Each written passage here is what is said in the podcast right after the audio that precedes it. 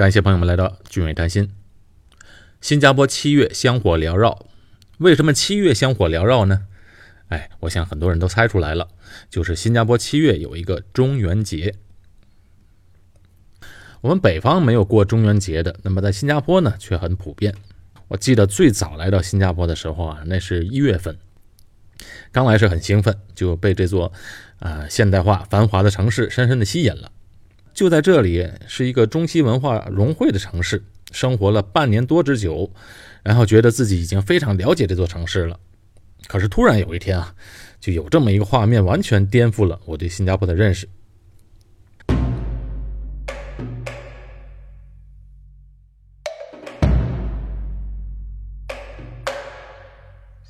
还记得那是一个在八月的晚上，哎，一个八月的晚上，新加坡的八月份不是很热。晚上吹着海风啊，还有点凉飕飕的感觉。我那天回家比较晚，下了公交车后要走一段路才能到家。啊，那时住的地方也比较偏，街上没人，路又比较窄，就走在路上啊，就隐隐觉得前面拐角的地方，就前面胡同老远，一闪一闪的有人影在动。可是天气比较晚啊，看不清楚，所以我也没有在意，就继续往前走。就越往前走啊，就越感觉到空气中有一股烟味儿，而且感觉到天上好像稀稀拉拉的有什么东西掉在头发上，又不知道是什么东西，说就继续往前走，终于走到前面的拐角处了，转过头一看，那好家伙，那不远处啊，熊熊的大火，总有两个人那么高，正在燃烧的都是纸片儿。我仔细一看，是那种啊五颜六色、颜色比较鲜艳的那种纸钱儿，哎，那股烟味儿啊，后来知道这边叫金银纸，呃，那股烟的味道啊，原来就是烧纸的味道。烧纸的纸灰呢，随风到处乱飘。我就看见十几个人站在那火堆旁边，哎，有男有女，还有小孩，就不停的将很多很多的纸钱，就那金银纸往火堆里丢。这路边的那个草地上啊，还插着好多的香烛，这都冒着长长的火舌。哎，地上摆着好多的苹果啊、橘子、蛋糕等等的贡品。你想，大晚上我突然看到这个画面，心里有多么震惊？我从小到大平生第一次看到这样的景象，一点心理准备都没有。这个场面啊，就是我那时候啊，只有在香港电影里才能看到。在我老家天津也有烧纸钱的。每年过年的时候啊，我就和我父亲去上坟，烧一点但是不多。像新加坡这么大的阵势，我还第一次看见。啊，这还不算，哎，最让人感到奇葩的是啊，这些人都在做非常这个具有中国传统的事情，在有些人眼里啊是非常迷信的事情。可是他们互相啊边烧纸钱边聊天，说的还都是英文。哎，这非常强烈的一个对比。哎，这么一个中西合璧的地方。那一次啊，让我记忆犹新，到现在都忘不了。其实那时候啊，是阳历的八月，哎，差不多就是农历的七月。在农历七月整个月份啊，就叫中元节，这俗称就是鬼节。新加坡信仰佛教、道教和民间其他宗教的华人都遵这个传统啊，拜祭亡魂以表敬意。啊，根据传统道教说法，多数华人都相信鬼门关在这个月份打开，那放出来的孤魂野鬼到人间游荡。所以这些宗教呢，对这个节日的意义各有不同的解释。佛教强调为善，道教则着重于为那些从阴间放出来的无主孤魂做普渡。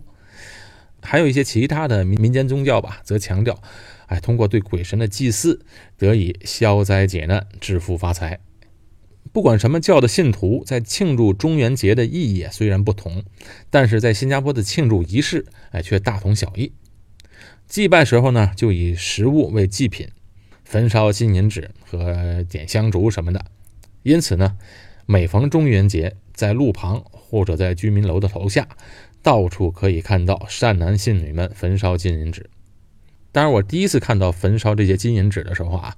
那时还没有硬性的规定，现在不一样了。现在在祖屋区或者公寓下面，政府都给你放好了一个个的大铁桶，凡在七月份的时候，这些大铁桶就会安置在那里。你要烧呢，只能往这个铁桶里烧，不要烧到外边，以免破坏环境。中元节是怎么来的呢？哎，它就和中国古代流行的土地祭祖有关。据说天官生日在正月十五，哎，称为上元节，其主要职责是为人间赐福；地官的生日啊，在七月十五，称为中元节，其主要职责是为人间赦罪；水官的生日是在十月十五，称为万元节，其主要职责是为人间解厄。中元节在农历七月十五，俗称七月半。传说这天地府放出全部的鬼魂，民间普遍进行祭祀鬼魂的活动。凡有新丧的人家，就是照例要上新坟。而一般在地上都要祭拜孤魂野鬼，所以它整个是一个祭祀鬼魂为中心的节日，成了中原民间最大的鬼节。不过我从小到大在国内从来没有看过有人过这个节的，我想在北方很少见，南方我就不知道了。我估计是福建那边还在祭拜。其实新加坡这些祭拜仪式都是从呃中国的福建和广东传过来的。你看，在香港、台湾、澳门、新加坡这种地方吧，呃，传统华人还大多数保持着以前非常传统的东西，我们七零后一般都没见过。因为在国内嘛，都经过了各种运动和文革的洗礼，这些东西都不见了。传说地官他就掌握着地狱之门，中元节这一天也是地狱开放之日，已故的祖先呢就可回家团圆。所以呢，这个人们就要设道场，放馒头给他们吃。这一天呢，还要祭祖上坟、点河灯。你看有那个上灯的节嘛，就是为这些亡者照回家的路。道观呢还举行盛大的法会，祈福吉祥道场，其实就是为死者的灵魂超度。那么据说中原法事是为亡魂赦罪，但绝对是不可能完全解除罪孽，只是减轻了一些，希望他们早日安息。在法事当中呢，他们不单只超度亡魂，而且要为无主孤魂和那些为国捐躯、战死沙场的死者们，哎，施予救济。按照佛教的典故啊，还有这个盂兰节的这一个传说啊。关于盂兰节是怎么回事呢？就相传呢，这佛祖释迦牟尼在世时收了十位徒儿，其中一位啊名叫木莲的修行者，在得道之前，他的父母就已经死了。由于木莲很挂念死去的母亲，就用天眼去查看母亲在地府生活的情况。原来他的父母啊，早就变成恶鬼了，吃的喝的都没有，情况堪怜。木莲看后觉得很心痛，于是呢，他就运用法力，将一些饭菜拿给他的母亲吃。可惜的是啊，这饭菜刚送到他妈妈的嘴边，就立刻化为火焰。木莲看到这种情况，非常的心痛，就把这件事啊跟释迦摩尼说了。这佛祖，就教训他说：“哎，你的母亲在世时啊，种下了不少的罪孽，所以死后就堕入这种恶鬼道中，万劫不复。这孽障啊，不是他一人能够化解的，必须集合众人的力量。”于是木莲就连同一众高僧举行大型的祭拜仪式，以超度一众的亡魂。后来这个传说一直流传后世，逐渐形成一种民间的习俗。所以每年到了农历七月中，人们就会宰鸡杀鹅，焚香烧衣，拜祭由地府出来的恶鬼，以化解其怨气。为什么要化解怨气呢？就不让他们伤害到人间。久而久之，就形成了鬼节的风俗。那在新加坡呢，普遍上在庆祝中元节的，就是呢，在邻居之间组织大规模的中元会。中元会啊，每年会选出一位炉主。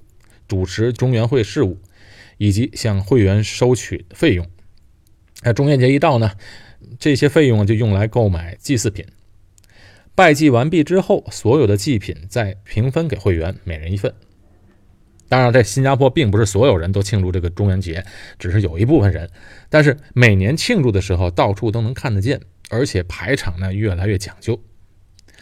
这一些民间组织或者公司，在中元节的时候也纷纷的搭个场子庆祝，所以它几乎就成了一个华人的传统习俗，也成为大家在一起聚会的哎一个日子。一般上大型的祭拜啊，都会在靠近居民区的一个大的空地上面搭建一个临时大的祭棚，哎，挺壮观的。我刚来时还从来没有见过这么大型的这个祭拜的这个棚子。里面摆满了祭品，祭祀的时候啊，都会点燃那种超大的那种蜡烛。祭祀的食物呢，有荤有素，哎，反正都很多，什么烧猪啊、鸡鸭啊、什么米呀、水果罐头、糖油盐素、家禽类的东西、干粮杂果、素食斋品等等，全都奉上，而且都插上了那个三角形的五色旗，色彩缤纷一片。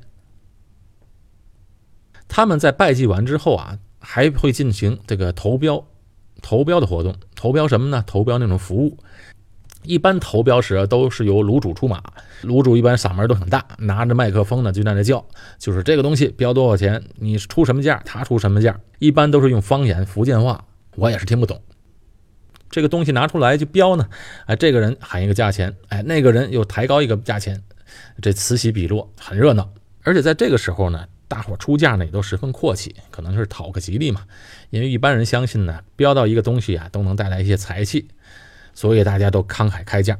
尤其是这个做生意的人，服务呢也很多，一般都是用家庭生活用品，比如什么各种电器啊，什么脚踏车、呃微波炉、笔记本电脑等等这些东西。还有一些服务呢，本身价值不贵，但是很吉利，那个价钱不少，比如像一些米桶。啊，这种东西就象征富贵。还有一些叫乌金啊，乌金就是木炭，这些呢大家都讨个吉利来夺标。有些参加中原会的企业主啊，为了求吉利，啊，互相竞标，有的时候能达到六位数。今年呢，一个中元节的投标晚会上呢，就有一个发财炉，就以十三万八千八百八十八元新币就被人标走。那你说投标投标的这么贵，这些钱拿出来做什么呢？一般上来说，都拿来做慈善基金了，或者就是这个会员内的福利基金。当然，也拿出一部分为下一年的中元节活动做好一些哎准备金。农历七月的时候，新加坡还有一大特色，就是这个歌台。我不知道在福建还有没有这种传统式的歌台，但是在新加坡呢，这么一个现代的社会，歌台居然还保留着，而且还挺受欢迎。歌台的台子其实就是临时搭起来的台子，这就有点像以前在中国农村搭起来那个戏台子，哎，听戏用的。很多从国内城市来的都觉得这个东西特别土，因为我们没有见过嘛。在早期的新加坡啊，歌台大都以方言戏曲、木偶剧等等表演的形式，后来就越来越现代化，观众的口味也在变。所以你现在去歌台啊，听的不是传统的歌曲了，都是劲歌金曲、华语的流行歌曲或者是英文的流行歌曲。如果你去七月歌台的时候啊，哎，别坐第一排，因为七月歌台是给谁听歌呢？当然是唱给鬼听的了。所以一般上呢，第一排都空着，给他们留位置呢。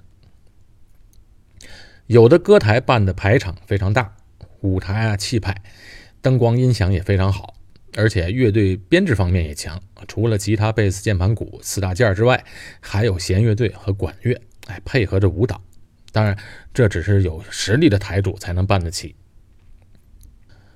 许多的歌台台主啊和歌手，每年就靠这一个月赚足一年的收入。所以，红牌的主持人或者歌手都在这个月啊连续跑场，从这个歌台跑到另外一个歌台，唱完一两首歌啊，马上就跑到下一个地点跑。哎，这就有点像国内走穴一样。原汁原味的中元节啊，的确带有点这个迷信的色彩。但是经过近二十年来神不知鬼不觉的改造，那新加坡人呢因势利导，赋予了中元节更多的积极的意义，产生了良好的社会效应。其实很多来参加中元节活动的人，包括出席晚宴和观看歌台的人，很多都其实不为了祭鬼，而是为了其他目的，比如啊社交啊、生意伙伴的团聚啊等等。城市的居民啊都住楼房，邻里关系不像从前住平房那样联系密切，所以通过一年一度的歌台，也增进了邻居间的联系。